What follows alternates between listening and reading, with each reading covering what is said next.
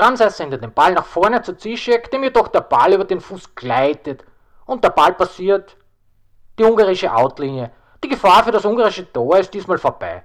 Na, bis jetzt kann man recht zufrieden sein mit dem Stande, nicht wahr? Es steht 6. Pardon, bin schon wieder ruhig. Ich habe nichts über die Zukunft gesagt, ich habe spreche nur über die Vergangenheit. Wir stehen 6 zu 2 und es fällt mir gar nicht ein, einen Sieg der österreichischen Mannschaft vorherzusagen. Sonst habe ich sofort würde die österreichische Mannschaft verknuffelt.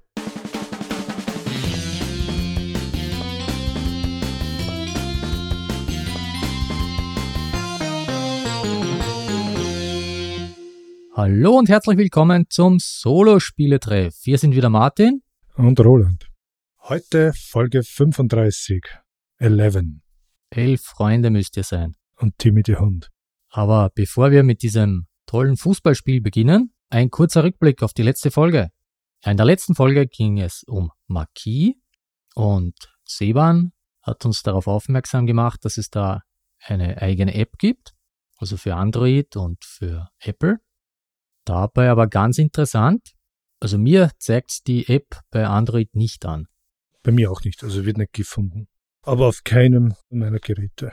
Egal ob jetzt Tablet oder Mobiltelefon. Weil du sagst, egal ob Tablet oder Mobiltelefon, eine andere interessante Sache, am Handy zeigt es mir bei Android die App von Castle Itter nicht an. Am Tablet schon. Gut, das kann man nur technisch irgendwie erklären, aber bei Marquis schon sehr seltsam. Am PC finde ich es zum Beispiel auch. Oder finde ich es da nicht? Ich weiß gar nicht. Ich weiß, am iPhone finde ich es. Und das ist aber die uralte iPhone. Ja, also bei dir auf deinem Gerät dürfte es zu finden sein. Also vielen Dank an Seban für den Tipp. Schaut da mal rein, ich kann euch gerne einen Preis nennen, denn ich habe es ja nicht gefunden. Gehen wir weiter zur Rubrik Was gibt es Neues? Und hier müssen wir leider mit einer traurigen Nachricht gleich beginnen. Klaus Teuber, der Vater von Katan, ist verstorben. Ja, eine sehr traurige Nachricht, wie du sagst. Am 1. April im Alter von 70 Jahren. Ja, er wird uns in Erinnerung bleiben als eben der Schöpfer der Siedlerreihe mit den verschiedensten Ablegern. Aber auch abseits dieser Spiele hat er noch in vielen anderen mitgearbeitet oder designt. Anno 1503, Barbarossa, Ilasund, Die Schmuggler. Anno 1701. Ruhe in Frieden. Spieletechnisch hat sich einiges getan. Ich habe hier zahlreiche Spiele von Frosted Games. Da sind zum Beispiel mehrere Minis jetzt erschienen. Dann ist die Chroniken von Drunagor Vorbestellung gestartet. Elder Scrolls auf GameFound. Da könnt ihr übrigens gleich bei der Kampagne einsteigen. Laut Frosted Games. Sie macht das keinen Unterschied. Die Kampagne läuft noch bis 22. April. Dann war am Wochenende der Frosted Day, beziehungsweise es waren ja zwei Tage. Da wurde Andromedas Edge vorgestellt. Das ist jetzt gerade auf GameFound. Ein Worker Placement Spiel, bei dem die Raumschiffe die Arbeiter sind. Area Control, Würfelschlachten, alles enthalten. Dann haben sie noch angekündigt Endeavor Deep Sea. Das ist der Nachfolger von Endeavor, Age of Sail. Das hat der Frosted auch rausgebracht. War jedoch nur für zwei bis fünf Spieler. Beziehungsweise Endeavor, das sogar nur drei bis fünf Spieler war. Und was heute ganz frisch angekündigt wurde, also heute am Tag der Aufnahme, Townsfork Tussle, so ein Boss Battle im 30er Jahre Look, leider nicht solo spielbar. Genau. Ist da irgendein interessantes Spiel für dich auch dabei? Ja, thematisch interessieren mich die Elder Scrolls am meisten. Ja, da, da bin ich auch schwer am Überlegen. Bei Chroniken von Drunagor, da bin ich ja drin. Aber alleine jetzt für das Grundspiel plus Erweiterung 230 plus Steuer, hm, muss ich noch sehr gut überlegen. All-in wären ja wieder über 400. Die Elder Scrolls an sich mag ich. Mal schauen. Und wenn wir schon beim Gamefound sind, von Lock'n'Load Publishing gibt es da jetzt Stucker Ace zum Becken. Ich glaube, das läuft auch noch bis 25. Ein reines Solospiel? Genau. Leider nur Englisch. Und zurzeit keine Übersetzungen geplant. Ja. Interessanterweise gab es jetzt im Zeitraum, also kommen sowas jetzt drei Stucker Games. Stucker Ace und Stucker Leader und noch ein drittes. Ich nehme an, da ist man ein Stucker Kampfpilot. Genau. Bist du dabei bei irgendeinem der drei Spiele? Ich glaube, Stuckolida ist ja schon fertig. Das war von DVG. Bei dem hier wahrscheinlich nicht. Es soll von Kompass ja auch noch eins kommen und ja, mal sehen. Ich wollte ja weg von, der Kickstarter, aber es wird einem momentan nicht leicht gemacht. ja, in der Spieleschmiede, ich glaube, das ist sich letztens nicht mehr ausgegangen. Holzer Feger, die deutsche Version. Fast ein ähnliches Spiel. Ich glaube, ich hatte es schon mal erwähnt, ist, dass wir vor allem die Söhne gerne Quartettspiele spielen. Und da gibt es jetzt die Geografie-Quartette. Wie viele verschiedene gibt es da? In der ersten Auflage gab es fünf und jetzt sind vier dazugekommen. Wenn du All-In gehst, neun. Die erste Auflage kannst du zum Beispiel auch über den Fachhandel oder Amazon kaufen. Ich hatte sie schon ein paar Mal angesehen. Der Verlag heißt Wendel, sind aus München. Jetzt läuft's halt gut zusammen, gehe ich all in. Und was legst du da ab für ein Quartett? Also für ein Quartett ist, glaube ich, sieben oder acht Euro, kommt drauf an. Wenn du die vier zusammennimmst, 22 Euro und alle neun dann 42. Plus Versand. Ich glaube, Deutschland ist es versandkostenfrei und Österreich 4,90 Euro. Genau. Auf Kickstarter hätten wir dann noch die Dungeon Saga Origin. Was wird dir etwas sagen? Ja, ich habe hier Dungeon Saga auf Deutsch. Die Legende beginnt und Wallanders Rückkehr, das ist die einzige deutsche Erweiterung, die es gibt. Habe ich eigentlich mit den Kindern gerne gespielt. Muss ich überlegen, ob ich da mitmache. Und zu guter Letzt den von Red Grass Games. Ich habe von denen die Malpalette, bin sehr zufrieden eigentlich damit und jetzt haben sie Kickstarter für eine Lampe. Sieht zwar nett und gut aus, aber 200 Euro ohne Steuer. Also vor Steuern. Das ist, glaube ich, eine Schweizer Kampagne. Genau. Ich dachte zwar immer, die wären Franzosen, aber entweder sind sie umgezogen oder waren schon immer Schweizer. Deswegen auch dort auf der Kampagnenseite die Angabe in Franken. Das Ziel ist ja bei weitem mittlerweile übertroffen. Ich glaube fast 4000 Bäcker und die 700.000 Euro. Gibt aber auch sonst keine Add-ons dafür die Zusage, dass es im Sommer oder Herbst geliefert wird. Was macht diese Lampe so besonders? Auf der einen Seite hast du hier anscheinend zwei Pendels, sodass von zwei Richtungen dein Modell, dein Buch, was auch immer, beleuchtet wird. Dadurch ist die Schatten oder sind die Schatten reduziert oder ausgeschaltet und das Licht soll ziemlich an, also nicht rein weiß sein, sondern ans Natürliche gehen, also unverfälschte Farben. Das Problem ist, es gibt ja schon einige gute Lampen und es ist schwierig herauszufinden, ob die wirklich so gut ist oder nicht. Aber wenn du was Brauchbares möchtest, bist du schon im dreistelligen Bereich sowieso. Na, bin ich froh, dass ich kein Püppchenmaler bin. Er kannst ja auch bei Tageslicht malen. Könnte ich auch, stimmt. Wenn ich, wenn ich nicht in meiner Höhle male. genau dieses. Na gut, zum Abschluss habe ich hier noch zwei Dinge. Beides keine Crowdfunding-Sachen. Die zweite Erweiterung für die verlorenen Ruinen von Anak wurde angekündigt. Czech Games Newsletter habe ich da erhalten. Schaut ein bisschen aus wie Church. Also Martin hat hier den Notizen geschrieben, dass weder Z noch ein E. Ja, das habe ich mir jetzt da natürlich Gott sei Dank dazu denken können. The Missing Expedition, Professor Kutil. Eine Sechs-Kapitel-Kampagne ist enthalten, Solo und Coop für zwei Spieler. Es gibt zwei neue Expeditionsleiter, neue Begegnungskarten, Gegenstände, Wächter und so weiter. Das soll heuer noch erscheinen denke ich, ist sicher für den äh, ambitionierten ANAC-Spieler eine lohnende Erweiterung. Also ich hol's mir sicher. Und als letztes von System Matters, 4 gegen die Finsternis, Finstere Gewässer. Ein neues Solo-Abenteuer für 4 gegen die Finsternis, das du ja auch hast. Ich weiß. Ja, es gibt eine neue Charakterklasse, den Haudegen und Spielregeln für 20 Monster aus den Meerestiefen. Das ist jetzt schon erhältlich. Und hast du schon oft vier gegen die Finsternis gespielt? Unzählbare Male. Brauchst nur deine Hand zur Faust machen, dann hast du's. Gut, das waren wir mit unseren Neuigkeiten. Mein lieber Martin, was hast du seit der letzten Folge gemacht? Bezogen auf unser Hobby. Ich habe jetzt endlich Obstheim, das hast du mir gebracht. Das habe ich wirklich sehr oft gespielt in letzter Zeit. Ist aber schnell durch, macht mir wirklich sehr viel Spaß. Dann habe ich das neue oder das letzte Uwe Rosenberg Spiel gespielt, Oranienburger Kanal. Hat was. Ja, ich finde, also von der Beschreibung, von den Videos, von dem, was du mir gezeigt hast, ist wirklich, es hat schon was. Aber ich krieg von dem Artwork Kopfschmerzen. Ja, alle hacken da auf den hübschen Grafiken herum. Ja, es ist keine Schönheit, aber ich finde es jetzt nicht so schlimm. Dann habe ich mit den Kindern gespielt Chronocops, Einsteins Relativitätskrise. Kann man ein wenig mit so einem Point-and-Click-Adventure vergleichen. Du reist da durch die Zeit und veränderst die Zeit dann auch. Es gibt dann verschiedene Zeitstränge, die du nach und nach aufmachen kannst. Ja, aber was ist das Ziel? Habe ich hier so einen Fall, den ich lösen muss, oder? Ja, das kann man so sagen. Du musst den bösen Professor stoppen. Der verändert die Zeit.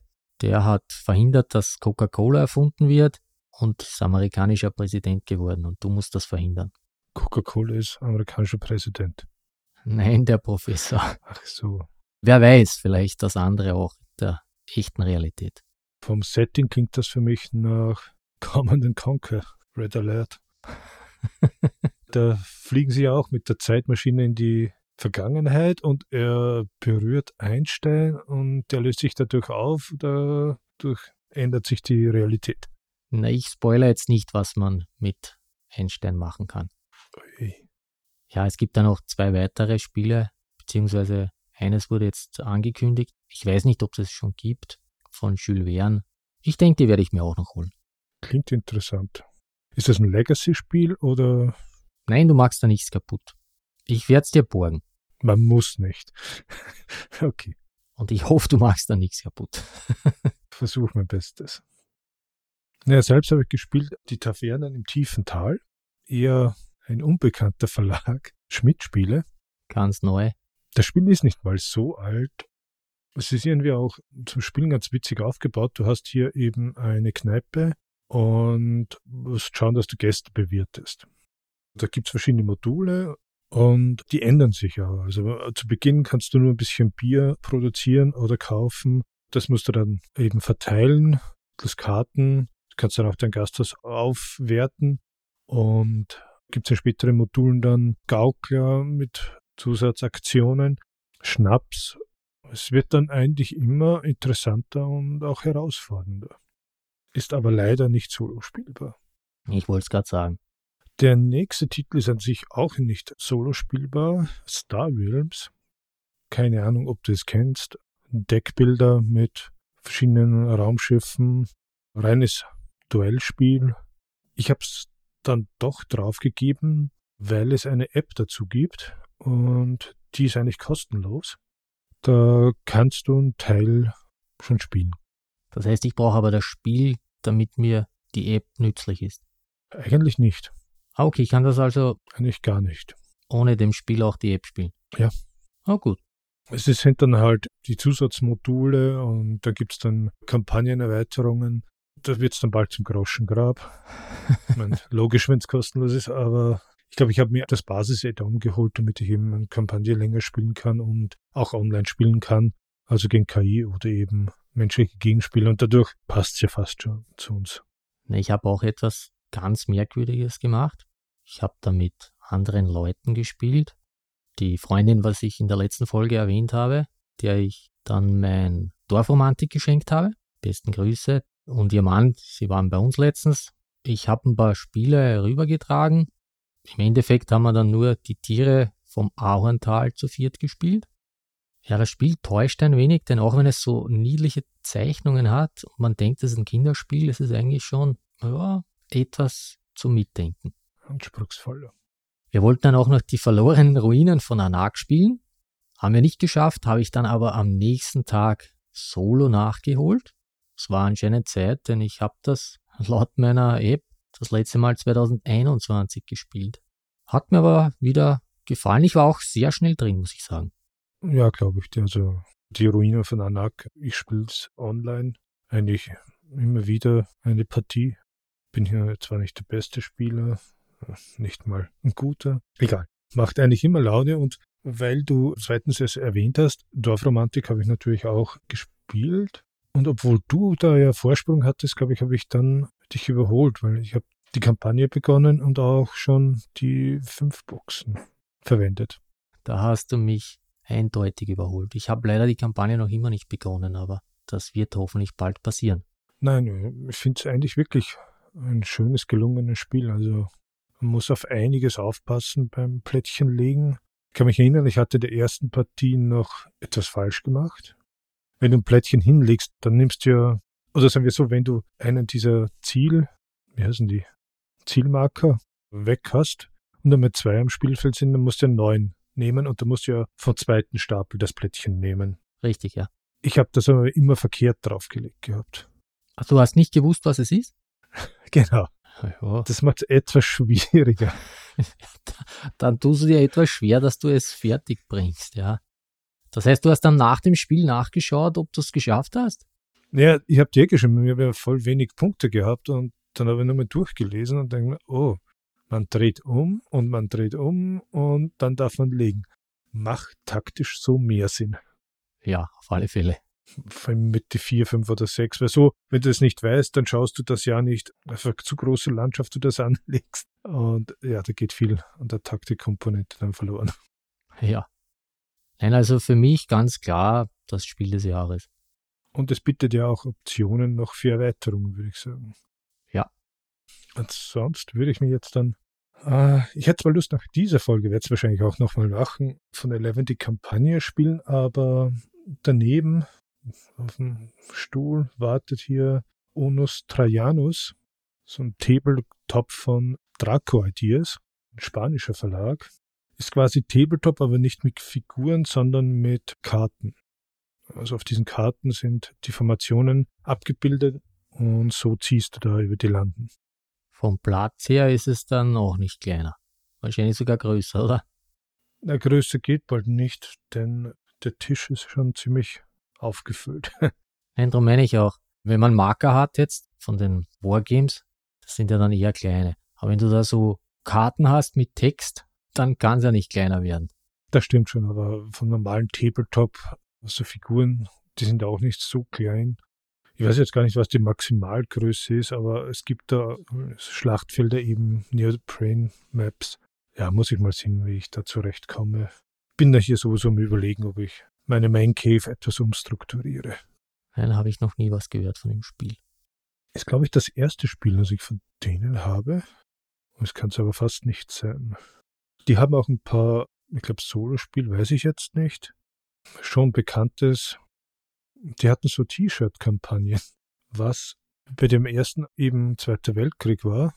Und dann für Onus Trojanus, also muss man auch sagen, das jetzt ist ein Reprint, da gab es schon ein Spiel vorher. Ja, da gab es da auch die Shirts und so Gläseruntersetzer. Wie du die T-Shirts gekauft hast, kanntest du da das Spiel oder haben dir die Motive gefallen? Mir haben die Motive gefallen, ehrlich gesagt. Vor allem bei dem ersten eben, ich glaube, da gab es eins, wenn du da All-In gegangen bist, da war Wargame oder so, ist oben gestanden und du hast eben diese Symbole von den Russen, von den Engländern. Ich habe da immer ein passendes Shirt auf so sagt man dann, Offline-Events, wo du vielleicht solche Spiele gespielt hast. Ja, zum Abschluss habe ich dann noch die erste Folge des Print and Play Papstes Podcast gehört. Die besten Grüße an den Seewan. Das war sein Aprilscherz. Ach so, dieses, ja. Ja, ich habe ihm dann eh geschrieben, ich bin ein wenig enttäuscht, dass sich der neue Name nicht durchgesetzt hat. Ja, vielleicht sollten wir eine Petition starten. Ja, Seewan, zwei Unterschriften gibt schon. Ab wie vielen nennst du dich dann um? Wahrscheinlich ab der Folge 778. Oder wenn es den U-Überlauf gibt nach 999. Ja, ist auch möglich. So. Nach dem Spiel ist vor dem Spiel. Genau, wie immer. Und so langsam hast du mich ja böse angesteckt. Fange ich auch mit Filmen und Büchern an. Womit hast du dich perfekt für dieses Spiel vorbereitet? Die Vollpfosten. Ich glaube, der Originaltitel ist, ich habe es vergessen, aber etwas besser klingen. Das ist ein französischer Film. Ich weiß nicht, ob du ihn auch gesehen hast. Ja, du hast gesagt, ich muss mir den unbedingt ansehen, also habe ich das auch gemacht. Ich glaube, ich habe den bis jetzt dreimal gesehen oder ja, dreimal. Ist so, wie soll ich sagen, es geht eben um, um Fußball. So ein kleiner, dicklicher Mittelfeldspieler, Obera, erinnert fast gar nicht, teilweise an Maradona. Wohl, der Kokser natürlich auch, egal. Benimmt sich daneben und damit er nicht das Recht, seine Tochter zu sehen, verliert, muss er hier Sozialdienst leisten und das wäre als Trainer für eine unterklassige Mannschaft zu fungieren. Kann ich da noch mehr sagen oder wird es dann? Ja, man muss ja sagen, er war ja der große Fußballheld. Genau, also das ist schon dieser französische Einfluss, oder? Also der große Held und dann wirst du von, sag mal, allerweltsproblemen erdrückt. Und jetzt, zehn Jahre später, reaktiviert er alte Freunde, damit sie ihm helfen, damit er seine Mannschaft, wo er jetzt Trainer ist, dass die weiterkommt im französischen Cup. Ins Halbfinale, also drei Spiele sind es. Man muss sagen, das ist eben ein Spiel in der Bretagne, eine Insel mit einer Fischfabrik, was eigentlich quasi der einzige Arbeitgeber ist. Und die soll durch Immobilienhaie aufgekauft, Investorengruppe und dann geschlossen werden. Und um, man kennt die Story, um das Geld wieder reinzuholen, ein Wettbewerb. Erinnert jetzt, wo ich so sage, ja fast schon an Manta Manta. ja, ist jetzt nicht der überdrüber Film, aber er hat lustige Charaktere. Alleine der Torschütze, der dann immer Angst hatte, nachdem er ein Tor geschossen hat, dass alle auf ihn draufspringen und der wird da erdrückt. Dann hat er Angst und will keine Tore mehr schießen. Alleine diese Figuren sind ja schon recht witzig. Ja, und man muss sagen, von den Schauspielern her, bei uns kennst du das nicht wirklich, aber es sind eigentlich durchwegs in Frankreich bekannte Schauspieler, Comedians. Ja, ich mag eigentlich französische Filme. Ja, also du hast nicht diesen Kotzhumor, wo einmal am Schiff gekotzt wird, aber sonst eher der feine Humor. Ja, ich wollte mich ja eigentlich mit Flucht oder Sieg von 1981 mit Sylvester Stallone vorbereiten.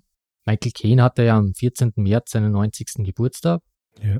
Weißt du, wie er eigentlich mit ursprünglichen Namen hieß? Ja, vor allem, weil ich es lesen kann, aber lustigerweise, wie du mir das gesagt hast, hatte ich von Karl Kove auf YouTube etwas gesehen und da ging es auch um Maurice Joseph Mickelweit, oder? Junior.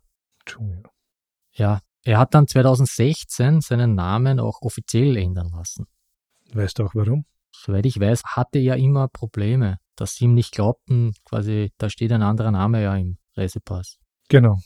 Da gab es, es war ein Interview, ich habe es glaube ich sogar gesehen, dass er immer wohin gegangen ist und eben der Zollbeamte, der pff, Michael Caine, ja, warum steht da Maurice drin? Deswegen dann die Änderung. Verwirrt mich jetzt ein wenig, denn kann man nicht den Künstlernamen auch in den Reisepass eintragen lassen? Frag mich. Ich weiß auch nicht, wie das funktioniert mit britischen Pässen. Ah, okay. Ich bilde mir ein, dass da, da steht dann im Reisepass Künstlername und je nachdem. Frage ans Schwarmgewissen draußen. Genau, Frage an dich, liebe Zuhörerinnen, lieber Zuhörer. Geht das? Egal. Zurück zu Flucht oder Sieg. Den gab's leider nicht gratis, deshalb habe ich ihn mir auch nicht angesehen. Aber ich habe mir einen wunderbaren Film nach Vollpfosten angeschaut von 1973, Libero mit Franz Beckenbauer. Und der ist wirklich so gut, wie die Kritiken das erwarten lassen. ich habe dann zufällig gesehen und habe mich natürlich total überrascht, dass der schon mal bei Schläferz gelaufen ist. Also bei der Sendung von Oliver Kalkofe und Peter Rütten. Ja, der Kaiser. Ja. Er ist gern im Film. Es gibt ja auch einen neuen jetzt, der heißt Der Kaiser. Den habe ich aber nicht gesehen. Ich glaube, der ist voriges Jahr rausgekommen.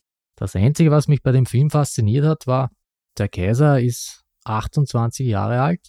Ich kann mir nicht helfen, aber in den 70ern sahen die Menschen irgendwie viel älter aus als heute. Definitiv. Oder definitiv will ich so nicht sagen, aber es stimmt schon was. Außenfrisur. Ich meine, brauchst du nur ein Interview von Walter Frosch mal anhören. Ja. Der mit den Zigaretten im Strumpf? Genau. Herrlich. Ich meine, ich möchte jetzt nicht überheblich sein, aber er schaut in dem Film älter aus als ich heute. äh, ich bringe jetzt keinen Beamtenwitz. Aber fesche Koteletten hat er. Ja, passt schon, ja. Das, das stimmt schon, ja. War aber vielleicht auch, sag mal, die Filmkameras nicht so gut und auch die Nachbearbeitung wie heute. Heute, wo du 4K hast und jede Pore siehst. Ja, aber das kannst du ja dann über den Rechner noch mal schön drüber laufen lassen. Ja, also Libero kann man sich sparen, das ist nur vergeudete Zeit. Aber ein anderer, eigentlich eine Doku, ich weiß nicht, ob du sie gesehen hast, ich glaube, bei Freeview habe ich es gefunden. Da hat er auch mitgespielt. Und zwar The Art of Football mit John Cleese. Nein, habe ich nicht gesehen. Eben Kunst des Fußballs, herrlich von John Cleese anmoderiert.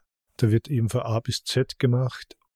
Kommen auch einige Fußballer immer wieder zu Wort. KK oder Arsene Wenger, Michael Ballack und, und, und.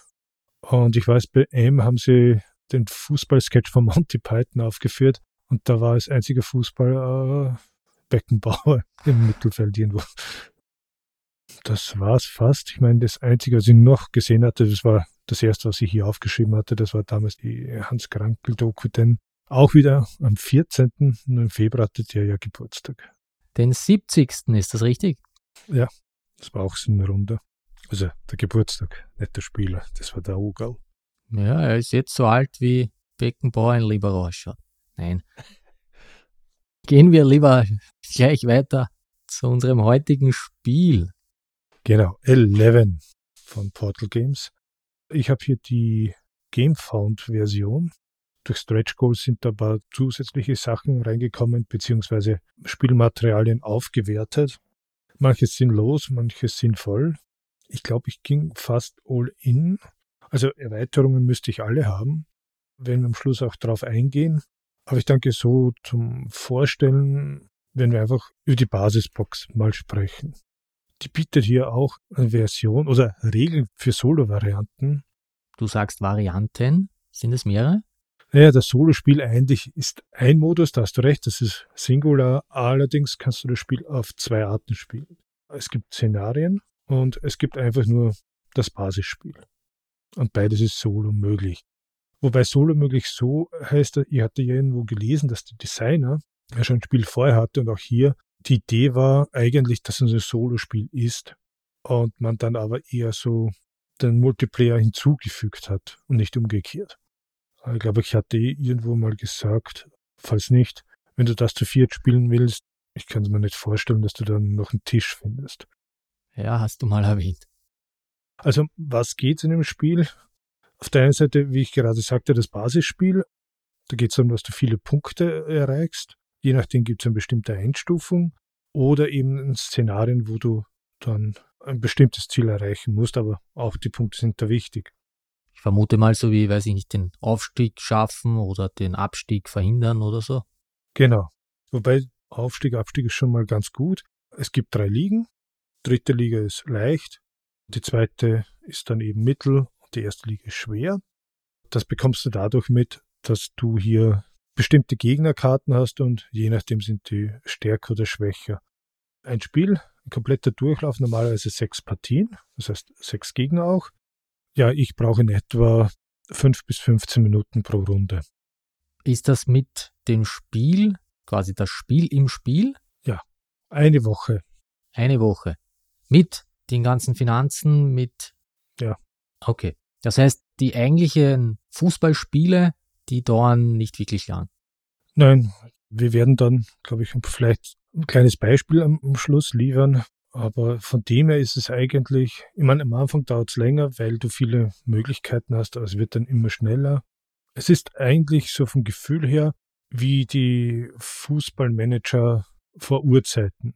Anstoß 1, Anstoß 2, Bundesliga-Manager, du dich an die noch erinnern kannst. Ja, natürlich.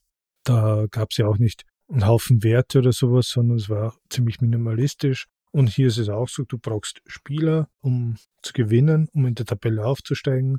Dazu brauchst du eben Mitarbeiter, Werbeverträge und vielleicht auch noch das Stadion ausgebaut. Wie viele Gegner gibt es da? Kann ich hier alibimäßig ein Endlosspiel draus machen und eine ganze Saison spielen oder geht das wirklich nur gegen sechs Teams? Also an sich acht Teams als Gegner, aufgrund dessen, dass die ja bestimmten Ligen zugeordnet sind. Aber schauen wir rein in die Box, dann wirst du es verstehen. Ja, dann öffne den Deckel. Ja, was haben wir hier in der Box? Du darfst mich gerne unterbrechen. Wir haben einmal drei Spieletableaus. Also Spielbretter. Da ist jedes so in etwa 25 mal 25 groß. Das erste ist das Stadiontableau. Ja, ist ein Stadion aufgezeichnet, das man durch Plättchen erweitern kann. Verschiedenste Ausbauten, zusätzlicher Trainingsbereich, bietet aber auch die Tribüne. Anfangs gibt es zwei, die kann man dann auf vier Tribünen erweitern. Ja, und die Werbung. Also Werbebanden sind und dabei, wo wir Werbung anlegen können und auch die Trikotwerbung. Auch schön, auf diesem Stadion ist ein Wappen oben. Eins dieser vier spielbaren, das heißt, die Tableaus sind unterschiedlich. Das zweite ist dann das Vereinstableau. Da haben wir oben die Leiste für die Woche. Wir fangen an beim Montag und eben bis zum Spieltag am Freitag oder Wochenende. Dann werden die Vorstandsmitglieder ausgelegt und darunter haben wir noch eine Sicht für die Ausgaben. Also du musst deine Spieler bezahlen, das Stadion hat Fixkosten und auch deine Mitarbeiter und auch rechts eine Sicht für die Einnahmen. Und zwar gibt es hier im Spiel vier Ressourcen. Das ist Geld.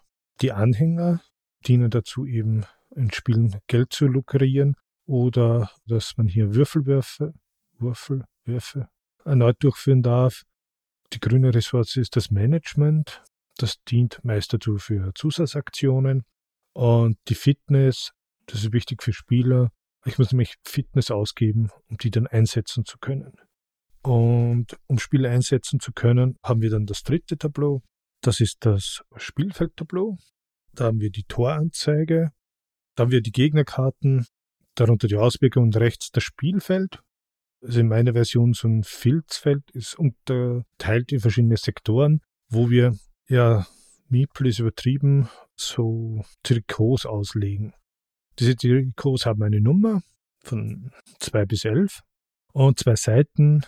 Dazu kommen wir dann bei den Spielern. Entweder ist ein Ball drauf oder ein Schild. Ist ein Offensivspieler oder ein Defensivspieler. Diese Gegner, es gibt hier vier Gegnerstapel.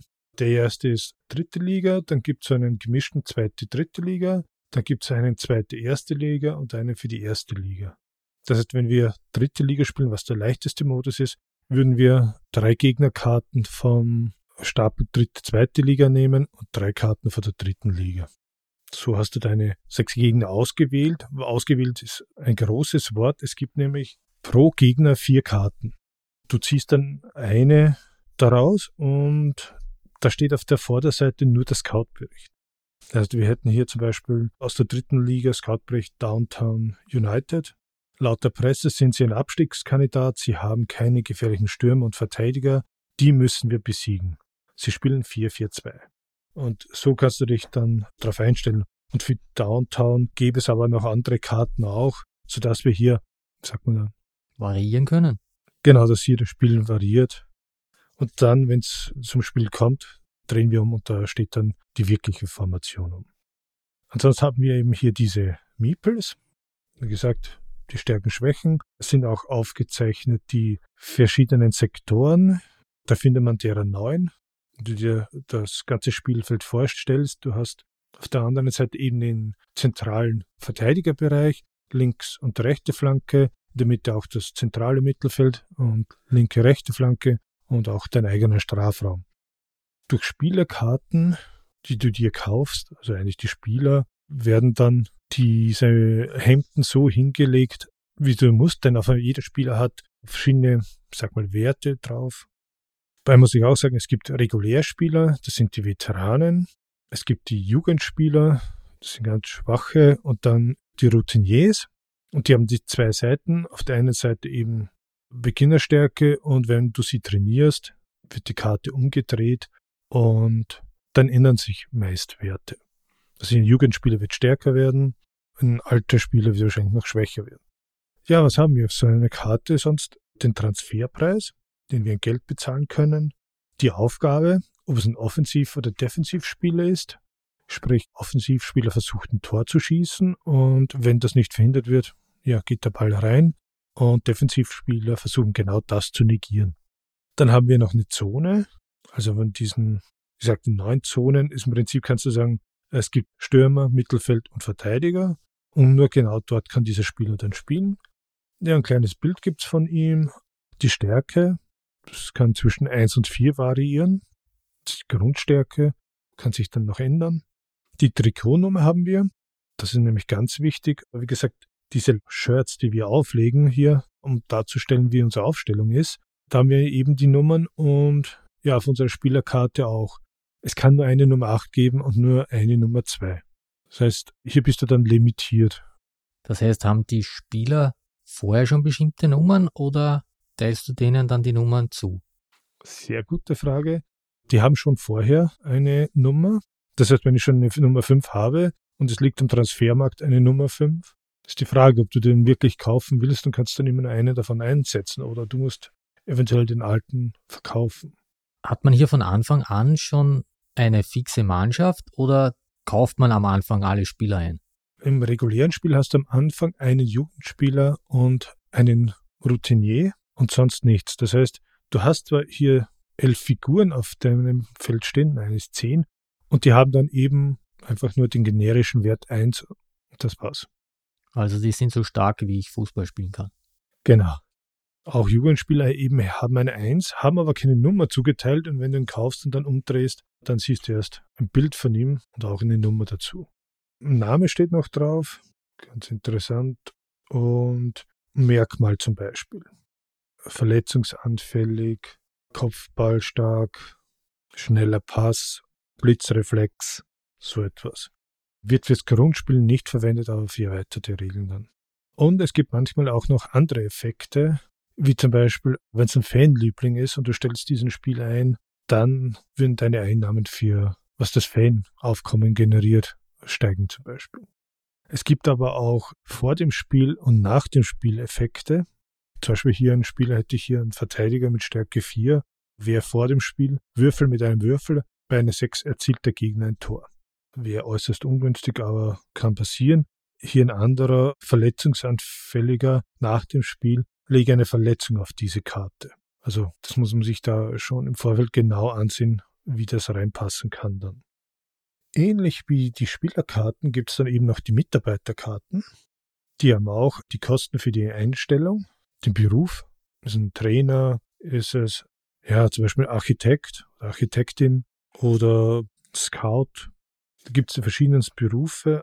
Manche bringen einen Bonus mit, damit irgendetwas für dem Einkommen gesteigert wird.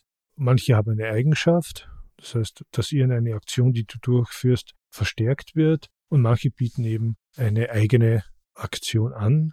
Wir kommen dann später noch dazu, aber du hast sonst nur Grundaktionen und du hast nur ein paar Tage, wo du die durchführen kannst. Da helfen dann Mitarbeiter aus. Was hatten wir dann noch? Zum Beispiel die Sponsorkarten. Ja, verschiedenste Firmen, auch richtige Firmen. Wir haben da Logo, den Namen und die Vertragseffekte. Effekte deswegen ist es ein Unterschied, ob du das jetzt als Trikotsponsor nimmst. Da hast du am meisten davon, aber eben, das kannst du nur einmal machen. Oder für die Bandenwerbung, so in etwa die mittlere Version, bringt dir auch Fixeinkommen, ein bisschen etwas mehr sofort. Passt perfekt unter Stadion, also das sieht wirklich gut aus. Oder die dritte Möglichkeit, dann, die du durchführen kannst, wäre so eine Einmalwerbung, so Art Flyer oder Poster. Die Leibchen hatten wir schon.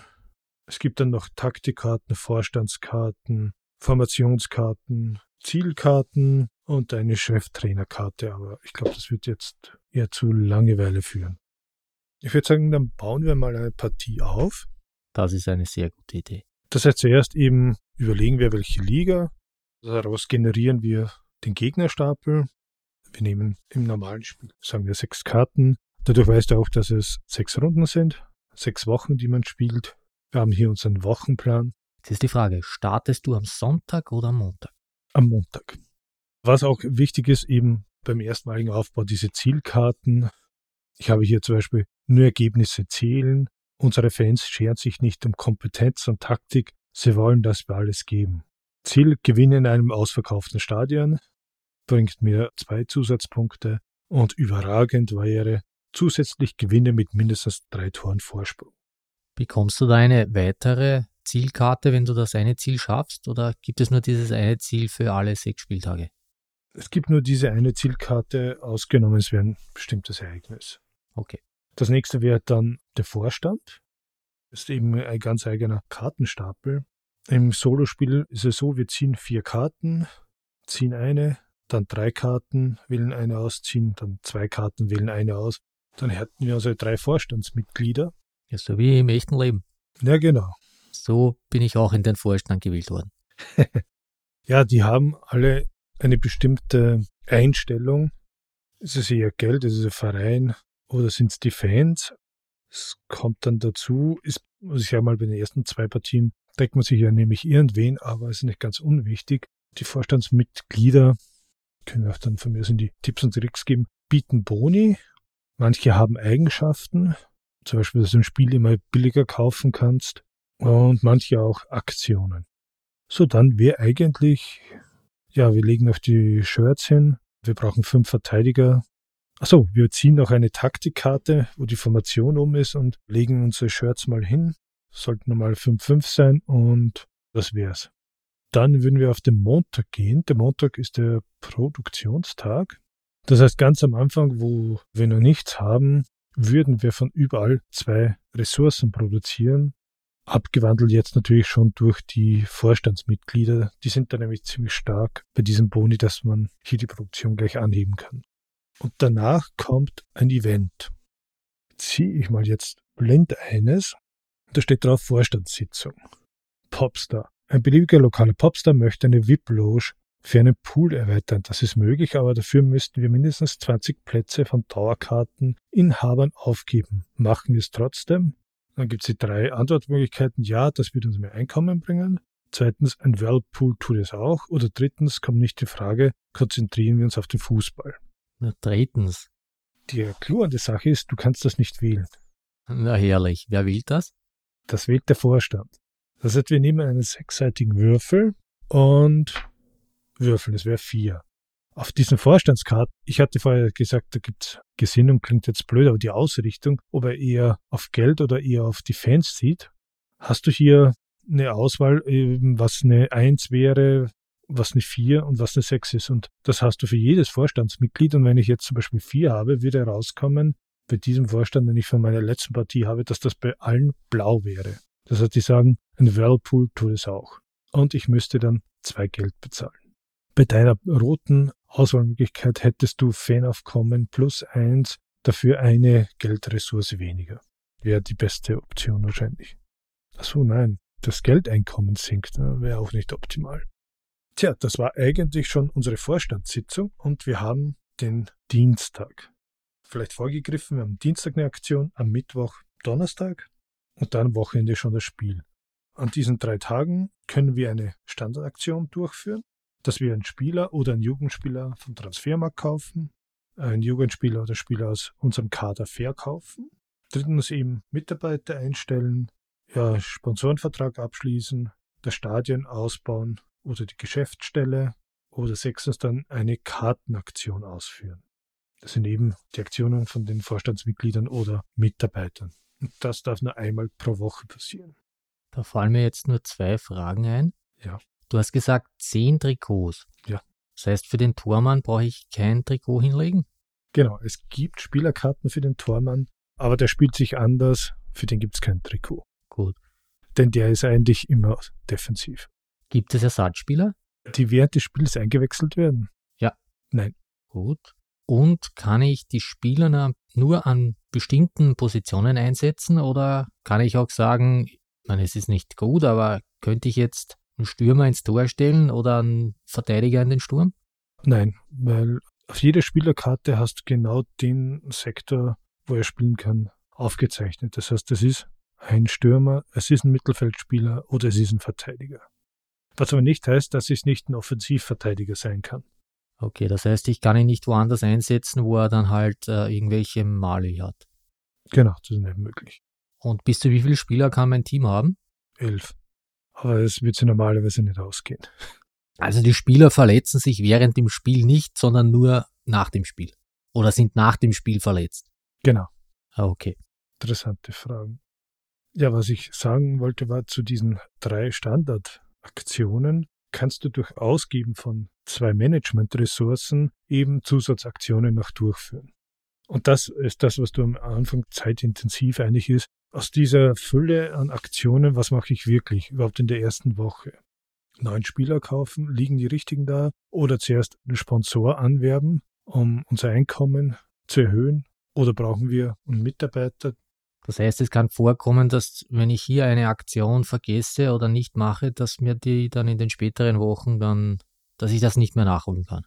Definitiv, aber ich bin mir hundertprozentig sicher, das wird dir nie passieren. Weil auch wenn dir die Möglichkeiten, du sagst, das, da gefällt mir kein Spieler oder Mitarbeiter, dann wäre die letzte Option, einen Sponsor zu ziehen, also einen kurzfristigen und hier vier, fünf Geld zu lukrieren. Das ist auch das zweite Problem. Du musst das schaffen zu leveln, denn wenn, ich weiß nicht, ob ich es erwähnt hatte, du hast ja die Ausgabenleiste und pro Spieler, ja, sagen wir so, das ist, kannst du dir vorstellen, wie eine Leiter. Wenn du einen Spieler hast oder zwei, zahlst du ein Geld. Ab drei zahlst du dann schon zwei und ab sechs Spielern zahlst du dann drei Ressourcen jede Woche. Plus Stadion, das ist dann ab fünf oder ab sieben die Stufe. Das gleiche auch bei den Mitarbeitern. Das heißt, es kann dann schon sein, dass du dann fünf, sechs oder mehr an Ausgaben am Ende der Woche hast und du musst dann mal die Einnahmen dafür haben. Ja, und wenn du eben deine Aktionen durchgeführt hast für die Woche, dann kommst du zum Spieltag. Da spielst du mal eine Taktikkarte aus. Du hast immer eine Grundformation, beziehungsweise zwei sind da pro Karte. Ich habe jetzt mal hier drei Karten gezogen. Da hätte ich auf der ersten 3-4-3 und 4-5-1 oder 5-3-2, 3-5-2 oder 5-4-1 und 4-3-3. Also ist auch die Spieler, die du einkaufst, weil du gesagt hast, wo kann ich die hingeben, ist auf der einen Seite durch die Zuordnung des Spielers relevant, auf der anderen Seite auch die Formation, die du hast. Wenn du keine Formation hättest mit drei Stürmern, kannst du auch keine drei Stürmer einsetzen. Was ist da zuerst? Das Ei oder die Hähne? Die Taktikkarte kriegst du beim Spielaufbau eine. Allerdings gibt es eben Mitarbeiter, die Taktiker sind, die dir dann eben erlauben, dass du weitere Taktikkarten bekommst. So, hauen wir jetzt da das Probespiel rein? Ich sehe, du hast die holländische Nationalmannschaft. Ja, also für dich als Oranienburg-Spieler das herrliche Orange. Nehmen wir an, wir hätten hier fünf Spieler. Keita. Keita hätte zum Beispiel die Nummer 21. Wie gesagt, es gibt Spieler, die haben keine Nummern. Da gibt es die sind hier auf der Ersatzbank, ja, welche ohne irgendwas, das heißt, wir würden hier die 10 dann austauschen gegen ein Trikot ohne Nummer, weil die Nummer 21 hat. Gleiches gilt für Jugendspieler. Kriegt er dann eine Nummer draufklebt oder gar nicht? Zum Glück gar nicht. Oh, der Arme. Gonzales. Ja, was hätten wir hier? Ein schönes 4-3-3, das heißt, wir müssten da vorne 4 haben, Mitte 3. So, das wäre zum Beispiel eine Aufstellung. Also vorne drei. Genau. Also bei den Formationen beginnt man hinten zum Zählen. 5-4-1 wäre fünf Verteidiger, vier Mittelfeldspieler und ein Stürmer. Ich suche uns noch einen lustigen Gegner raus. Was hätten wir? Cornfield United. Ihr Trainer setzt stark auf Vorstöße, wodurch das Mittelfeld oft offen bleibt. Ihr rechter Mittelfeldspieler ist verletzt, das könnten wir nutzen. Sie spielen 4-3-3. Also genau dasselbe wie wir. Genau, das heißt, wir werden sicher ablosen. Dann eben aus unserem ganzen Spielerpool. Ich hatte ja gesagt, wir haben hier unsere Einnahmen und bekommen dann Fitnessressourcen. Und für jeden Spieler, den wir einsetzen wollen, müssen wir hier eine Ressource ausgeben. Was wäre, wenn wir nicht genug Ressourcen hätten? Spielt er nicht. Ah, okay. Dann wäre der Dreier zum Beispiel auf dem Feld, aber es wäre jemand anderes drin mit Stärke 1 und nicht unser Superverteidiger mit Stärke 4. Also Fitness ist eine sehr wichtige Ressource. Auch gibt es manche Spieler, die haben eine Zusatzfunktion. Funktion klingt blöd, aber. Eckenfels. Genau, hier Eckenfels kann verringere einen beliebigen Angriffswert des Gegners um zwei Stärke. Das würde zum Beispiel auch nochmal extra Fitness kosten. Ja, was hatten wir gemacht? Das nächste wäre dann die Fans einsetzen. Das heißt, aus unseren Ressourcen gehen die auf die Tribüne. Die auf der Tribüne lukrieren uns Geld. Und ja, die, die uns überbleiben, können wir zum Würfelneuwurf verwenden. Wir würden die Gegnerkarte umdrehen und sehen dann, was wirklich auf uns zukommt. Nicht sehr schön. Und vergleichen dann die fünf Bereiche. Das heißt, wir gehen her und vergleichen mal die linke Flanke. Das heißt, wir hätten hier, in unserem Beispiel hatten wir hier zwei Defensivspieler. Der Gegner hätte hier zwei Offensiv mit Stärke 1, wären das null Tore. Aber wir schießen auch keins. Wir nehmen die rechte Flanke. Da hat der Gegner super Mittelfeldspieler mit Angriff 2. Wäre zum Beispiel, um ein Beispiel von vorne mit dem Vierer Gonzales zu sein, der hätte Stärke 4, würde diese zwei negieren. Ansonsten hat der Gegner noch zwei Verteidiger hier mit drei und einmal mit zwei. Wir haben hier einen Stürmer ohne zugewiesener Karte, wäre Stärke 1, also würden wir auch kein Tor schießen. Dann Verteidigung des Gegners. Wir haben zwei Stürmer dort. Einer hat Stärke 2. Das wird vom Gegner in dem Fall auch aufgehalten. Und die Luca hat Stärke 1, wäre auch weg. Und im Mittelfeld haben wir einen Stärke 1 Mittelfeldspieler. Der würde auch nichts reißen. Der Gegner hätte hier aber einen Stürmer und wir keine Verteidiger. Das heißt, der würde ein Tor schießen. Ach, super. Und er hat dann einen Stärke 3 Stürmer. Haben wir nichts. Wir haben ja nicht mal einen Tormann. Oh ja, wir haben schon einen, aber der hat auch eine Stärke 1. Das heißt, Gegner schießt noch ein Tor.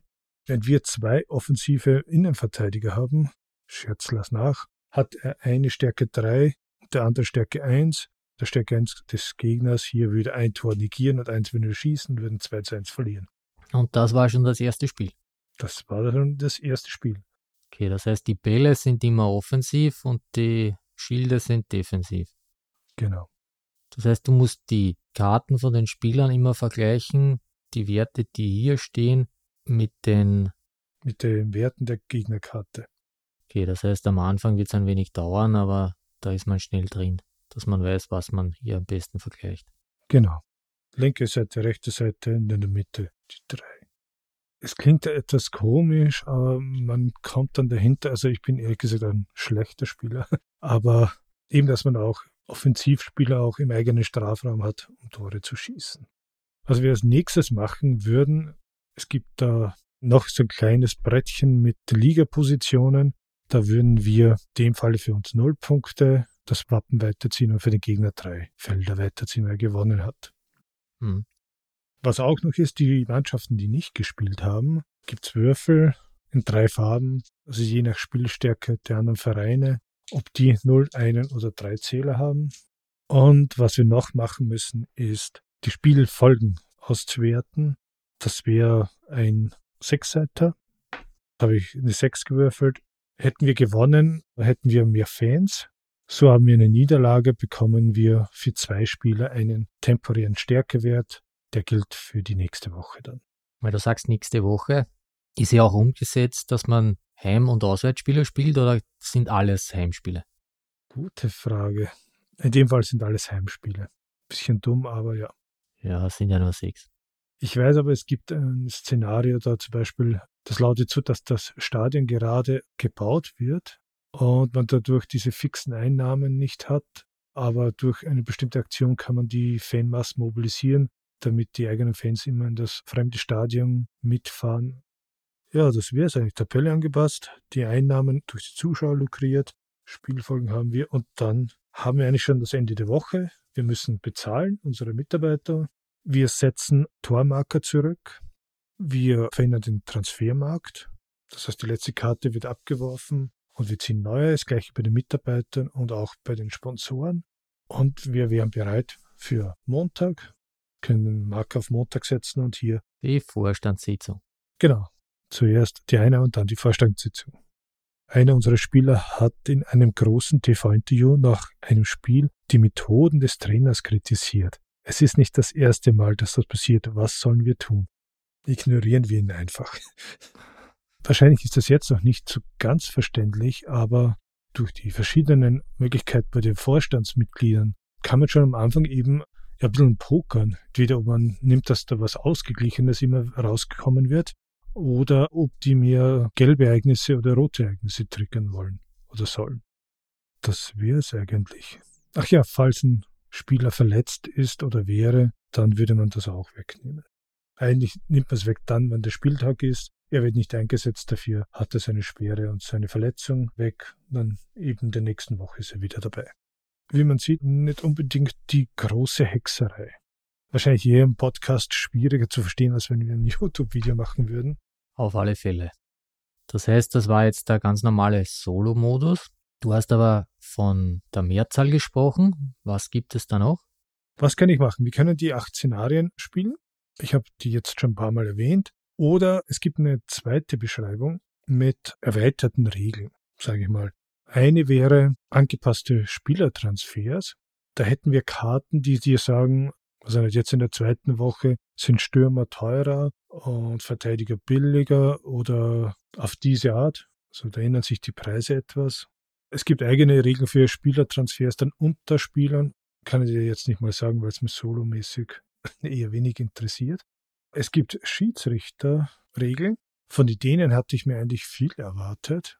Da würfelt man mit einem Zwölfseiter und einem Sechsseiter und hat dann eine Tabelle, schöne zwei Seiten, und da steht dann drin, Spieler mit der Eigenschaft Kopfballstark sind nach einem Sieg verletzt, zum Beispiel.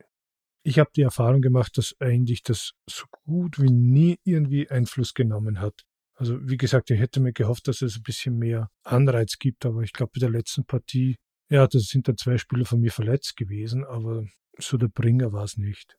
Werde es, glaube ich, auch nicht mehr verwenden.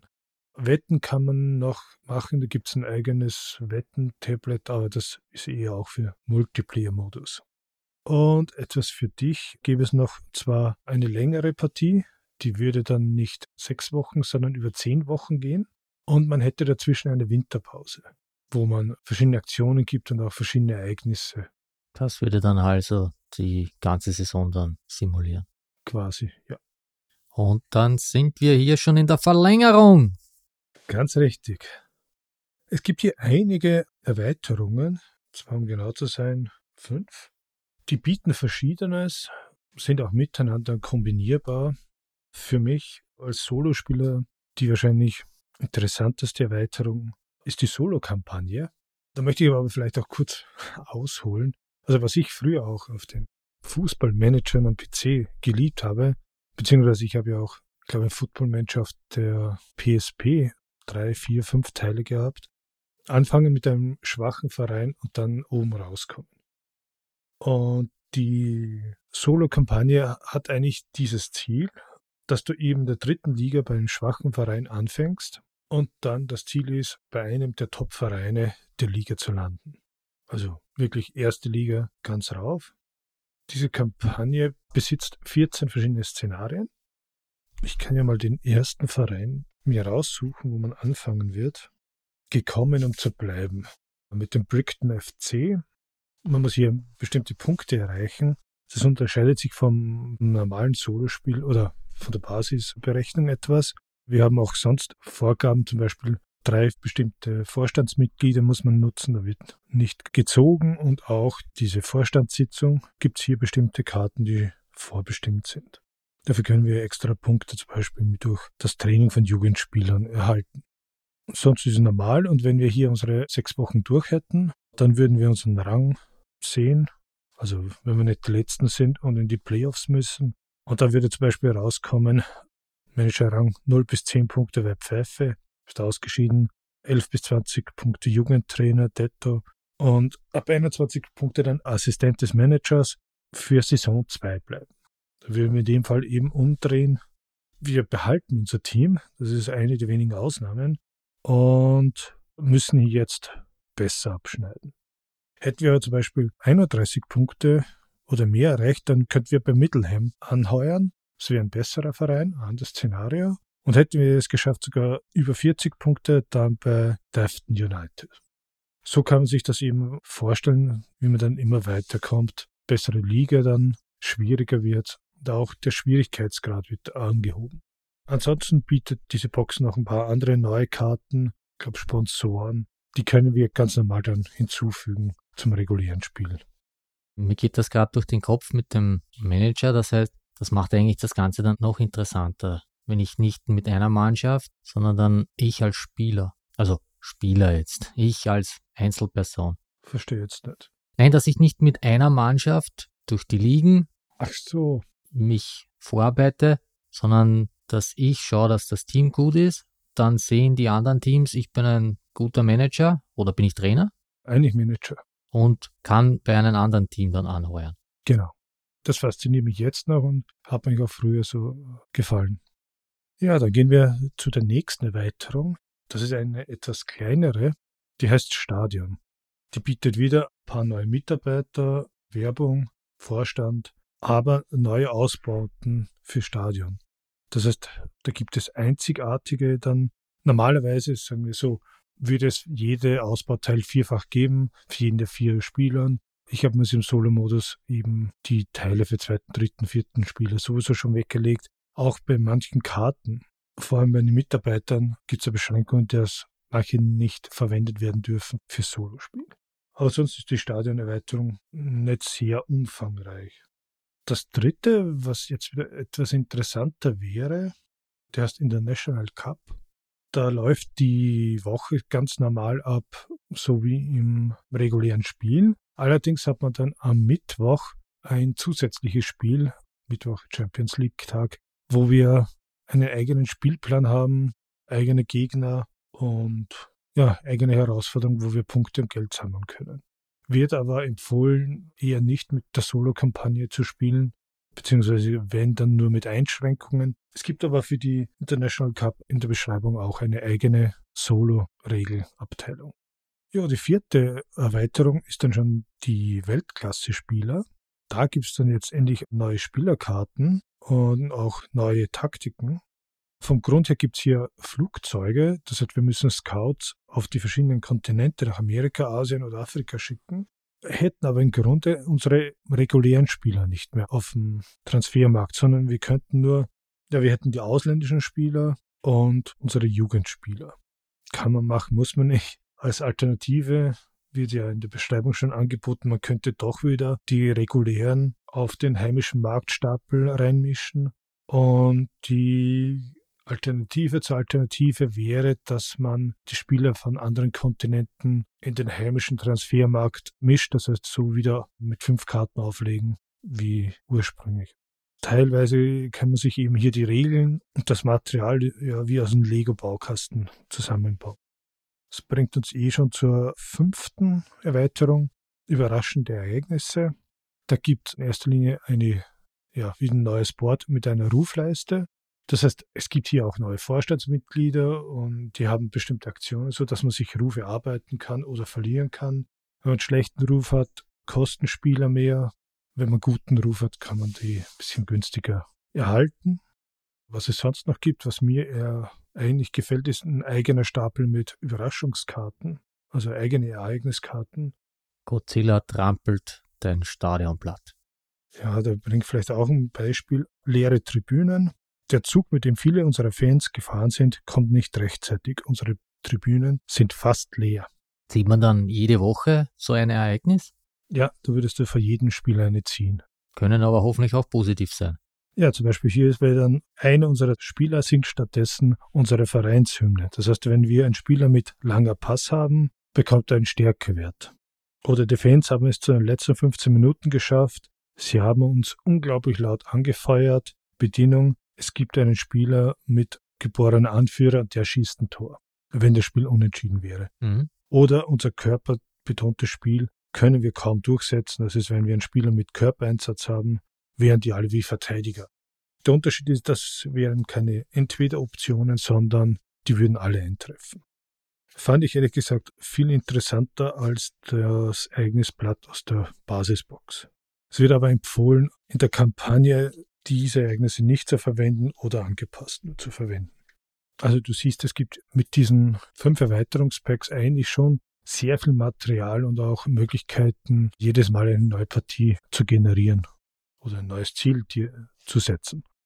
Lohnt es sich, die Kampagne mehrmals zu spielen? Hm, Ja, vor allem wenn du verlierst. Das ist klar.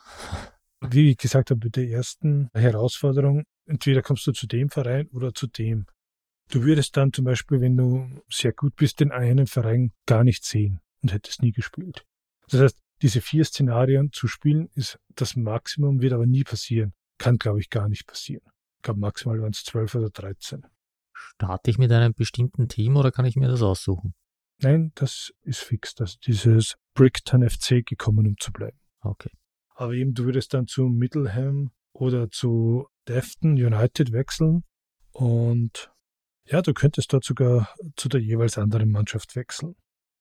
Die Mitarbeiter sind ja doch in jeder Partie anders und auch die ausgelegten Spieler sind immer anders. Ich habe letztens probiert, einfach ohne irgendwas nur eine Saison mit sechs Wochen, obwohl ich jedes Mal mit dem gleichen Jahr starte. Einmal hatte ich eigentlich ziemlich gute Punktzahl. Ich habe es leider vergessen. Und beim zweiten Mal bin ich vorletzt in der Tabelle gewesen. Genau, in der ersten Partie war ich Zweiter. Also Erinnere ich mich richtig, wenn ich sage 14 Szenarien, hast du gesagt? für die Solo-Kampagne, ja. Da hat man eh einiges vor. Ja, kann schon etwas dauern. Soll ich dich jetzt gleich mit meinen Fragen löchern oder möchtest du vorher noch den Autor und die Künstler durchgehen? Ja, wir können gerne das Paket auch, zu dich abschmecken gesagt, abschließen. Wahrscheinlich, weil ich dann nachher eh alles vergessen habe, was ich fragen wollte. Dann kannst du auch gerne gleich fragen. Nein, passt schon. Ja, Designer ist Thomas Jansen. Laut seiner Homepage 11yeargames.nl ist er Grundschullehrer. 11 habe ich gesagt. Ich wollte gerade sagen, es ist zwar jetzt 11 gemacht, aber Ja, seine Bude heißt Elfen. genau, 11 Year Games. Ja. Also die hat er am 1. März 2004 in Döttingen, den Niederlanden, gegründet. Sein erstes Spiel war 2004 Uvo. Nicht zu verwechseln mit Ugo von 2013. Das hat Vendetta Games 2005 herausgebracht. Hier habe ich mir noch notiert, das Spiel Club Stories von 2017 für ein bis zwei Spieler. Das zeigt schon den Weg zu Eleven. Hast du dieses Spiel auch gespielt? Oder dieses Spiel? Ich habe es nicht gespielt, ich habe es mir aber angesehen. Du merkst ja schon viele Anleihen. Auch dieses Fußball und Schild und so, das hat es da alles schon gegeben. Auch das mit den Gegner-Scouts und was dann wirklich passiert mit den Stärkepunkten, das war da schon enthalten. Sein neuestes Spiel ist Everything Lost von 2020, ein reines Solospiel, in dem man sich in einer apokalyptischen Welt durchkämpfen muss. Kann man so sagen, ja. Das haben wir näher angesehen und muss sagen, das sieht ja richtig gut aus. Es ist ein Solo-Survival-Game. Karte muss man nebenbei zeichnen. Also da gibt es keine Fixkarte anscheinend. Man hat so ein paar Überlebende und kann Gegenstände finden. Sprache ist in Englisch only. Aber das sieht richtig gut aus. Aber ich glaube, da gibt es sonst noch keinen Vertrieb. Naja, ich bin irgendwie nicht so der Fan von den Endzeit-Welten. Hat aber auch ziemlich gute Bewertung auf BGG, habe ich gesehen. Ja, dann heißt es zugreifen. Ja, ansonsten an der Entwicklung. Thomas hat das Design gemacht, aber ausgearbeitet haben Eleven ja Jan Svečitsky und Ignacy Cevicek. Ja, also Ignacy ist ja der CEO und Inhaber von Portal Games. Da werden wir noch dahin kommen. Ansonsten glaube ich, Cevicek ist ja eigentlich eh bekannt durch die Titel wie Robinson Crusoe, Imperial Settlers, Detective, hast du, Stronghold. Ich hatte irgendwo gelesen gehabt, dass eben Thomas Janssen eben Design am Anfang dabei war, dann beim Regelausarbeiten nur mehr unterstützend. Aber jetzt, wenn du auf BGG siehst wegen Fragen, da ist eher wieder Thomas hier am Beantworten. Ja, sein Baby halt. Genau. Was haben wir hier bei der Grafik noch? Matthäus Kopasch. Der hat hier auch an diesen Spielen von Ignacio mitgearbeitet in der Vergangenheit. Merkt man etwas auch den Stil. Und Hanna Kulik, glaube ich, die ist hier neu im Brettspielsektor. Ja, die hat neben Eleven noch Batman, Everybody Lies, ist auch von Portal Games, Mhm. Aber auch eine der neueren Titel. Deutsch bei Pegasus erschienen. Dann noch Neuroshima Hex 3.0, Beasts, auch neuer von 2021. Das ist eine Erweiterung für Neuroshima Hex 3.0, auch von Portal, Deutsch wieder Pegasus. Also das Grundspiel, die Erweiterung gibt es noch nicht auf Deutsch. Das ist auch wieder in einer postapokalyptischen Welt, also für dich. Die heißt Neuroshima, dürfte auf einem polnischen Rollenspiel basieren. Eigentlich eh bekannt. Und jetzt für 2023 ganz neu Imperial Miners, auch von Portal. Das spielt im Universum von Imperial Settlers. Ich vermute mal, dass das auch bei Pegasus auf Deutsch kommen wird. Das war bei Imperial Settlers genauso. Ja. Jetzt haben wir einige Spiele von Portal Games aufgezählt und nicht von Aporta Games. Wie du zu der Idee gekommen bist. Keine Ahnung. Egal. Du hast. Ich habe die deutsche Ausgabe, genau. Von wem ist die? Ist die auch von Portal? Das ist alles von Portal, ja. Es gab zwar irgendeine lokalisierte Version, ich glaube Spanisch oder so, die ist von jemand anderen, aber meines Wissens ist das in Europa, Spanien gehört zwar auch zu Europa, alles von Portal Games. Also es ist jedenfalls das Zeichen drauf, was mich sehr verblüfft, dass hier nicht Pegasus dabei ist, ja. Wenn ich mir jetzt das Spiel auf Deutsch kaufen will, kriege ich das ganz normal im Handel? Ja, im Portal Game Shop gibt es die deutsche Version noch. Bei Händlern in Deutschland habe ich gesehen, dass es nachbestellt oder wurde nachbestellt. Ich glaube, die ganzen Spiele aufzuzählen, die es von Portal Games gibt, können wir uns sparen. Ja. Ich weiß nicht, ob du das beantworten kannst. Ich probiere es. Wir sind jetzt den Solo-Modus durchgegangen. Wenn ich jetzt das Spiel mit mehreren spiele, inwieweit beeinflussen wir uns? Spielen wir da gegeneinander oder spielt jeder gegen die verschiedenen Computerteams? Beides. Also wir würden gegeneinander spielen und auch gegen die gleichen KI-Gegner. Da gäbe es sogar eine erweiterte Regel, dass man im Spiel Spieler gegen Spieler mit zwei Halbzeiten spielen könnte, um da ein bisschen mehr Pfeffer reinzubringen. Aber ansonsten beeinflussen wir uns nur, dass wir uns gegenseitig die ja, Spieler, Sponsoren und Mitarbeiter wegnehmen. Aber natürlich, nach den sechs Wochen kommt es aufs Gleiche. Wer steht höher auf dem Siegertreppchen? Also wer ist weiter vorne in der Liga und wer hat mehr Punkte generieren können? Gibt es da auch Szenarien für den Mehrspielermodus? Ich denke, dass man die zu dritt auch spielen könnte oder zu zweit. Ja, warum auch nicht? Es gibt hier ein Szenario, da möchten keine guten Spieler zu dir kommen. Das heißt, du musst alle über Stärke 1 wegnehmen. Natürlich könntest du das auch zu zweit spielen. Aber da würde ich sagen, schon fast wirklich die Erweiterung mit mehr Spielern dazu nehmen. Vielleicht eine Randbemerkung für mir, nämlich der Spielerstapel ist ja nicht mehr so richtig mächtig. Also da kommst schon durch und im Solo-Modus kommst mit den Mitarbeitern auch komplett durch den Stapel. Sponsoren gibt es aber dermaßen viele, da brauchst du nicht mehr.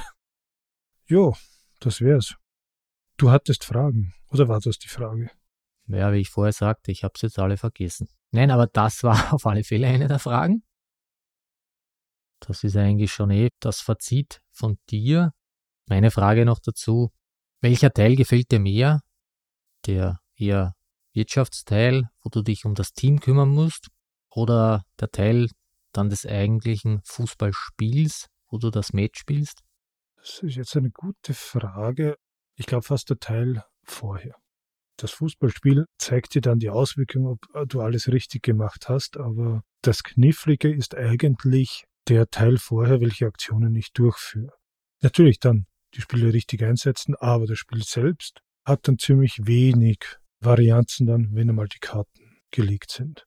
Vielleicht ist bei dem einen oder anderen Spieler ein Würfel dabei oder du entscheidest dich, weil du nur vier Fitnessmarker hast, nämlich den und lass den Spieler daheim, aber ich glaube, die schwierigeren Entscheidungen hast du im Wochenteil. Das heißt, du würdest den Fußballfans in den Reihen unserer Zuhörerinnen und Zuhörer dieses Spiel empfehlen? Ja oder nein? Ja, natürlich. Also mir gefällt. Ich könnte jetzt noch eine kleine Latte an Sachen, die mir nicht gefallen, erwähnen. Oder wir könnten auch darüber diskutieren. Und das ist auch für Nicht-Fußballspieler, denke ich, geeignet. Denn du hast die Spieler, okay, es sind elf. Das wäre vielleicht nicht schlecht zu wissen. Aber ansonsten gibt keine Freistoßregeln oder Abseits. Das ist ein Manager. Das heißt, wenn ich sehr viel Zeit habe, kann ich mir da ein Basketballspiel draus schnitzen. Natürlich, warum nicht? Ich glaube sogar, das würde wahrscheinlich vielleicht funktionieren. Obwohl bei Basketball, naja, gibt es auch die Einteilung in Offensiv- und Defensivspieler, oder? Ja, die Spieler machen beides. Naja, bei Fußball auch so. Es ist ja nicht, wenn du den Ball verlierst, dass du stehen bleibst und wartest, bis der Pass kommt. Ja. Aber sonst ja, ist auch die Aufteilung. Die einen können das besser, die anderen das. Rebound und so. Also ich glaube schon, es wird funktionieren. Was mir hier ehrlich gesagt nicht gefallen hat, sind die Regeln sind etwas unübersichtlich geschrieben. So ähnlich wie bei Robinson. Man kommt dahinter, wie gesagt, ich hatte auch am Anfang den einen oder anderen Fehlern drin. Ja, man kommt durch und irgendwann wird es auch schneller. Es gibt auch FAQs, die von der Community gepflegt werden, wo viele Antworten eben von Thomas Janssen drin sind. Summa summarum, 30 Seiten FAQs ist auch nicht gerade wenig. Ja, da dürfte dann einiges schiefgelaufen sein in der Anleitung. Ja, für die werden sie wahrscheinlich keinen großartigen Preis gewinnen. Von den Materialien, ich habe ein paar Teile, die habe ich hier doppelt, weil sie als Plättchen für die Normalversion und dann als Holzmiepel von der Gamefound-Version sind. Hätten sie vielleicht sparen können. Was ich interessant auch finde, ist, ein Stretch Goal war, dass auf diesem Management-Tableau, dass es hier Vertiefungen gibt, dass die Steine nicht verrutschen. Dann seid ihr ganz toll. Auf der anderen Seite gibt es noch die Erweiterung, dass man eine Karte drauflegt, um das Ganze leichter oder schwerer zu machen mit Boni. Dann habe ich da wieder die Hälfte der Vertiefung weg. Also etwas durchwachsen, das Konzept. Ja, musst du Löcher schneiden in deine Karten. Ja. Und was ich auch nicht mag, sind diese Erweiterungen. Das sind so Blisterverpackungen. Ja, da musst die Karten da, da irgendwie eigens wieder wo einsortieren, damit du sie nicht verlierst. Mit dem, dass man die Erweiterungen sehr schön auch kombinieren kann, haben wir da jetzt mein eigenes System, sag mal, herausgefunden, weil es passt ja in die Basisbox ja nicht mal die Stretch Goals rein. Ich habe es aufgeteilt, eben die ganzen Meeple und Boards, die für den zweiten, dritten, vierten Spieler dabei waren, dass ich die da in eine Erweiterungsbox gegeben habe und das für den Solospieler dann in die Big Box, also in die Basisbox. Sicher sinnvoll, ja. Was würdest du sagen, wenn sich jetzt jemand auf deine Empfehlung hin das Spiel in der Retail-Version kaufen will? Welche Erweiterung sollte er auf alle Fälle gleich dazu nehmen? Für mich wäre es die Solo-Kampagne. Also jemand möchte eben mehr Cup spielen, dann International Cup. Wenn jemand die Kampagne nicht interessiert hat, das Cup-Spiel auch nicht, dann würde ich die Ereignisse nehmen. Ja, ich sehe, die kosten so um die. Die 20. Ja, jede Erweiterung 17 Euro. Nee, also wenn man es ein paar Mal gespielt hat und ich weiß, was du meinst, ob man es gleich mitnehmen soll. Zu Beginn, wenn jemand das gefällt mit der Kampagne, würde ich die auf jeden Fall dazu nehmen. Wenn man sagt, man möchte nur immer diese sechs Wochen oder mit Winterpause zehn Wochen, dann hat man das schon in der Basisbox drin. Dann muss man nicht irgendwas dazu nehmen. Bietet aber dann halt, wenn man öfter spielt, dann schon mehr Varianz. Ja, ich vermute, als Solospieler ist die eigentlich ein Pflichtkauf, die Solo-Kampagne. Also mir macht's Spaß. Auch wenn ich wirklich, ich kann hier sehr wenig Tipps und Tricks geben, bin ziemlich sauschlechter Spieler.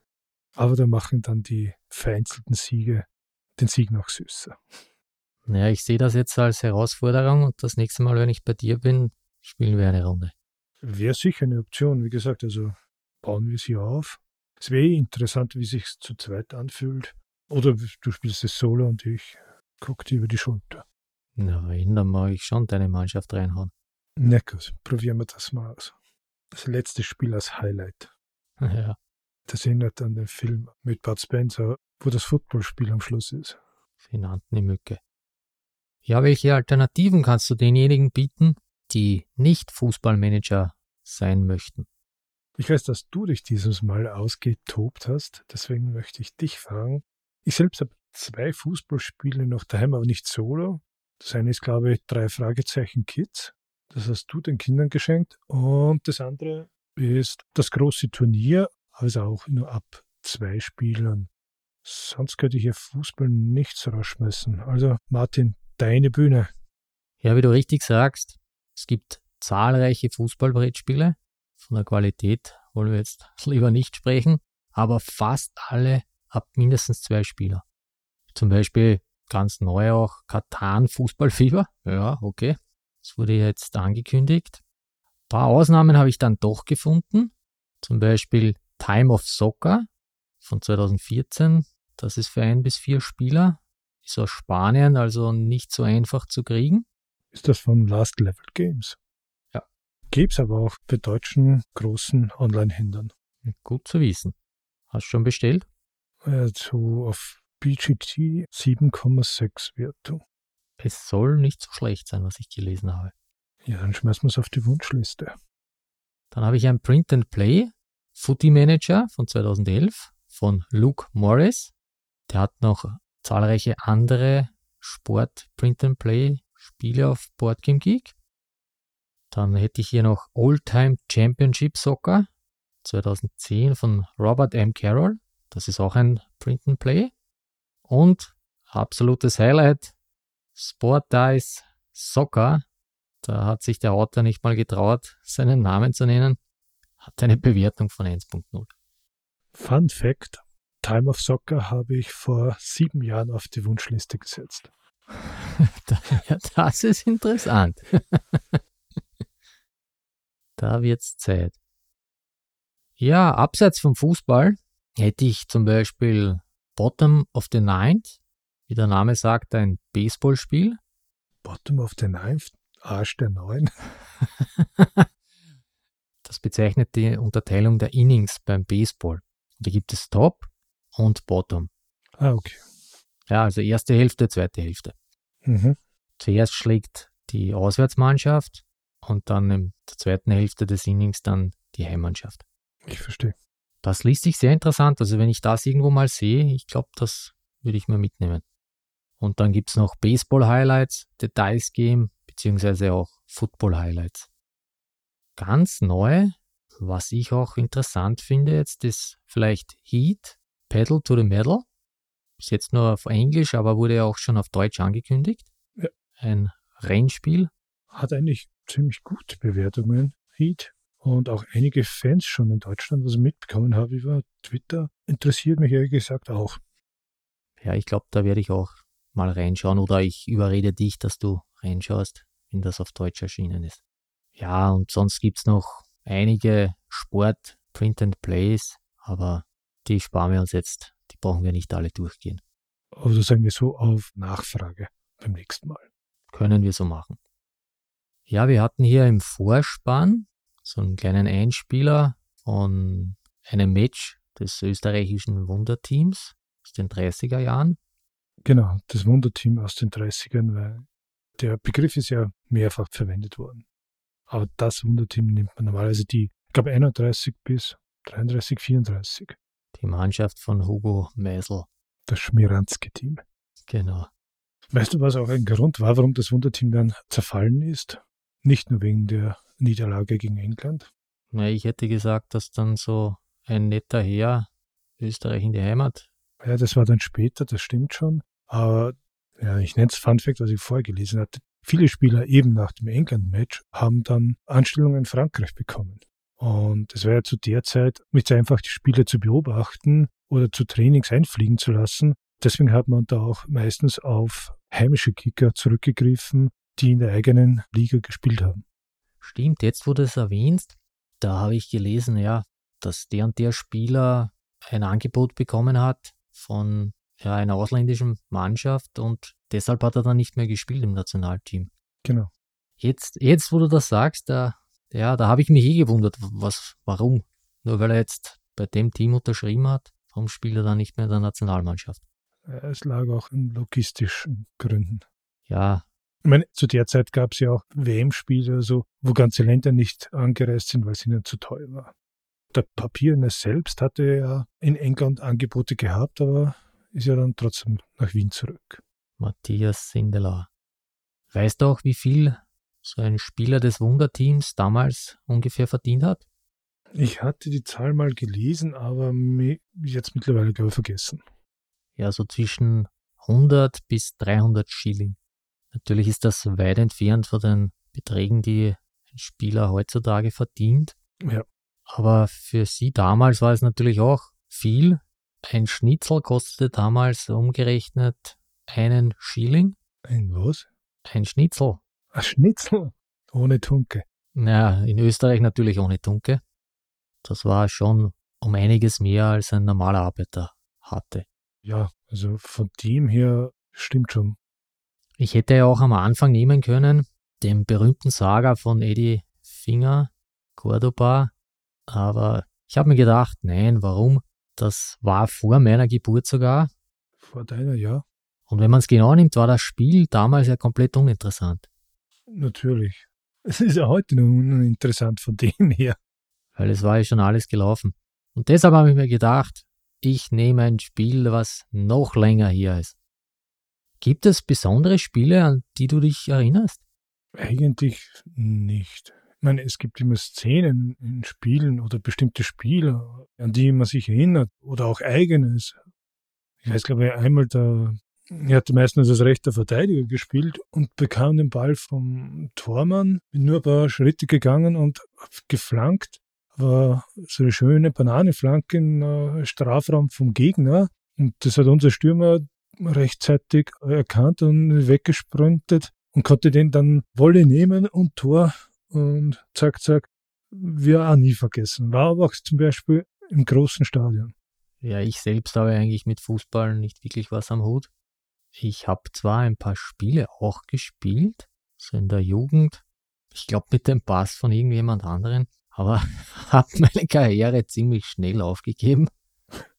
Was mir aber in Erinnerung geblieben ist bis jetzt, ist das WM-Finale 1994 in den USA, als damals Roberto Baggio den Ball in die Wolken geschossen hat. Mhm. Denn da war es ja bei uns schon ziemlich spät wegen der Zeitverschiebung. Ich habe heute noch in meinem alten Zimmer das Poster von der brasilianischen Nationalmannschaft damals hängen. Das hast du übrigens du mir geschenkt bin so nett gewesen. Und als Österreicher ein wenig merkwürdig, aber an das Champions League Finale 97. Da weiß ich noch, da waren wir bei Freunden.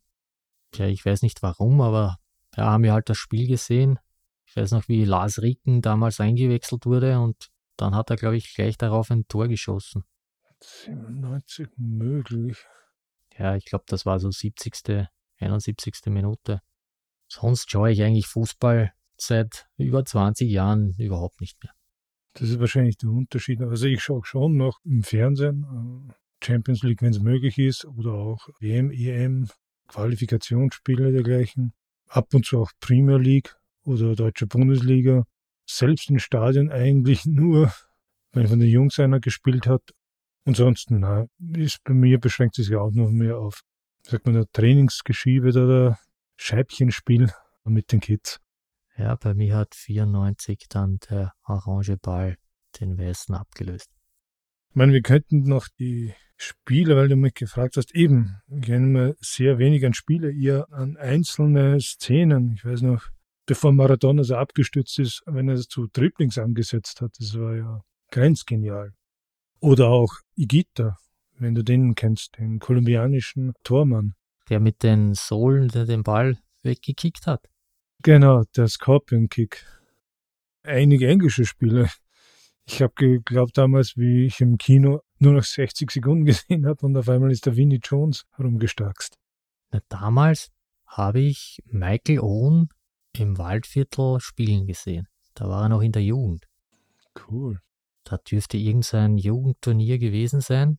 In Gmünd, kennt jetzt natürlich jeder. Und da kann ich mich noch gut erinnern, da hat Michael Owen gespielt.